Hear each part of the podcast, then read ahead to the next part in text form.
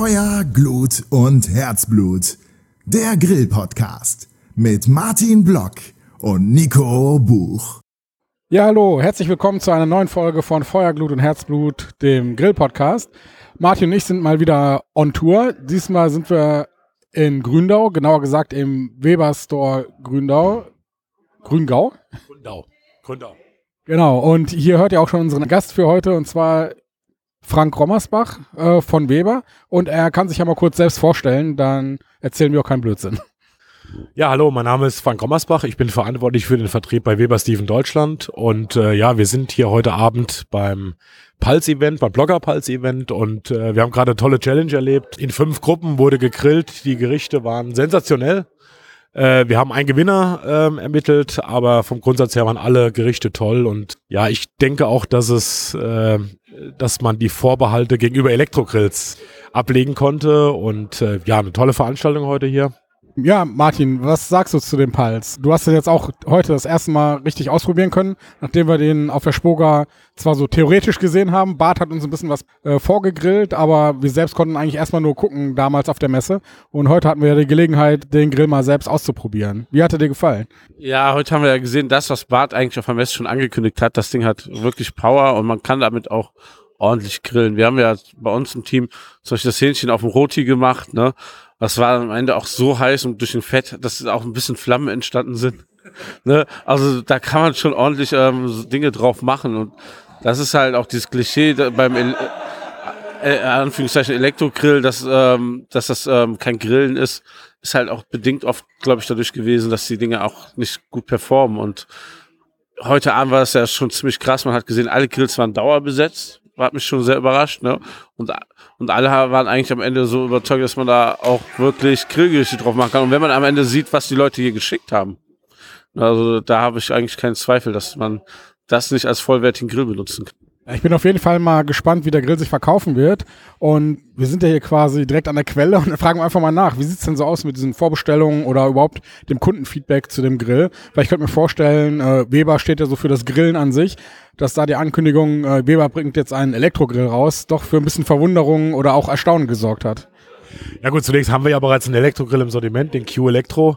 Und ähm, was die Pulsbestellungen angeht, wir sind jetzt seit April letzten Jahres im, im Hineinverkauf an den, an den Handel.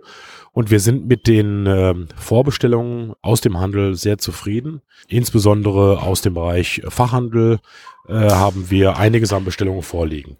Wichtig ist, dass, ähm, dass dieser Grill natürlich äh, auch entsprechend sehr, sehr gut beraten wird im Handel, sodass wir sehr, sehr gezielt äh, an den Handel gehen und äh, den Grill auch separat platzieren. Aber vom Grundsatz her sind wir sehr, sehr zufrieden, was den Bestelleingang an Pulse angeht. Und wir haben in dieser Woche die ersten Grillgeräte ausgeliefert und äh, werden bis Mitte Februar möglichst alle bisherigen Bestellungen ausliefern.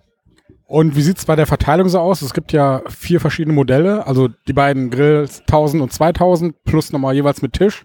Gibt's da auch schon so eine Tendenz? Äh, sind die Leute eher auf das Komplettpaket aus, möglichst viel Power und äh, den Tisch? Oder äh, guckt man sich eher an der unteren Preisebene und äh, nimmt erstmal nur den Grill und guckt dann? Die Frage ist sehr gut. Ähm, vom, vom Bestelleingang ist es so, dass die Pulse 2000 Geräte äh, deutlich stärker bestellt wurden als die 1000 der Geräte. Ähm, es liegt natürlich daran, dass, äh, dass natürlich durch die durch das Zwei-Zonen-Grillen äh, natürlich hier noch viel mehr Mehrwert entsteht und ähm, aktuell ist es so, dass der der Spitzenreiter ist der Pulse 2000 und dann der Pulse 2000 mit Stand und dann die Tausender Geräte. Ähm, was ebenfalls dazugehört zu dem Gesamtpaket ist das gesamte ja, Pulse-Sortiment inklusive Zubehör, Hauben, Drehspieße, aber auch das Thema iGrill generell sehen wir in diesem Sortiment und ähm, ja, wie gesagt, der 2000er kristallisiert sich so etwas als der, der, der Bestseller raus. Okay, und Martin, was denkst du, würdest du dir so einen Grill holen für den Balkon? Ich meine, du hast jetzt keinen, glaube ich, ne? Aber. Aber ja, also ich bin schon eher Gasgriller oder ähm, vor allen Dingen im Garten Holzkohle, ne? Aber ich sag mal, wenn's, wenn, wenn man keine andere Möglichkeiten hat, gerade in der Stadt, ne, dann ist das halt man kann da schon wirklich sauber drauf grillen und dann hat man ein bisschen weniger äh, Ärger mit Nachbarn. Dann eben halt das iGrill ähm, 3 ist halt ein mega gutes Feature, das direkt mit eingebaut ist. Es gibt auch, glaube ich, Menschen, die gar nicht diesen ganzen Barbecue-Rummel kennen und dann sind die schon, sind die einfach das Gerät mit dem Feature schon zusammen und ja, dafür ist das schon super. Ja, ich denke auch, dass es da auf jeden Fall eine spezielle Zielgruppe gibt. Zum Beispiel ein Kumpel von mir wohnt äh, auch in einem Mehrparteienhaus. Da hing jetzt äh, Ende letzten Jahres nach der Grillsaison ein Zettel, dass Gasgrills äh, verboten worden sind jetzt. Also jeg jeglicher Grill mit offener Flamme. Und äh, ich glaube, er wäre die perfekte Zielgruppe dafür, weil äh, entweder kann er sich entscheiden, er grillt gar nicht mehr zu Hause auf dem Balkon oder äh, er weicht halt auf so einen Elektrogrill aus und ich denke mal, da wäre der Pulse auf jeden Fall eine passende Alternative zu dem Gasgrill, den er vorher hatte.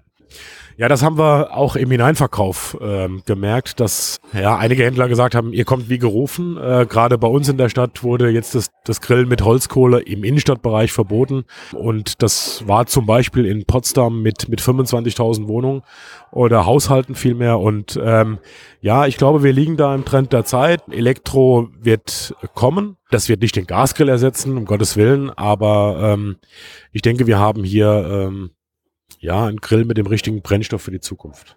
Okay, ich würde mal sagen, dann danke erstmal für die Infos und vielleicht sehen wir uns in einem Jahr ja wieder und dann könnten wir mal äh, abklären, wie er sich verkauft hat, wie er von den Kunden angenommen wurde und ob der 2000er Pulse dann äh, immer noch der Favorit bei den Kunden war oder ist.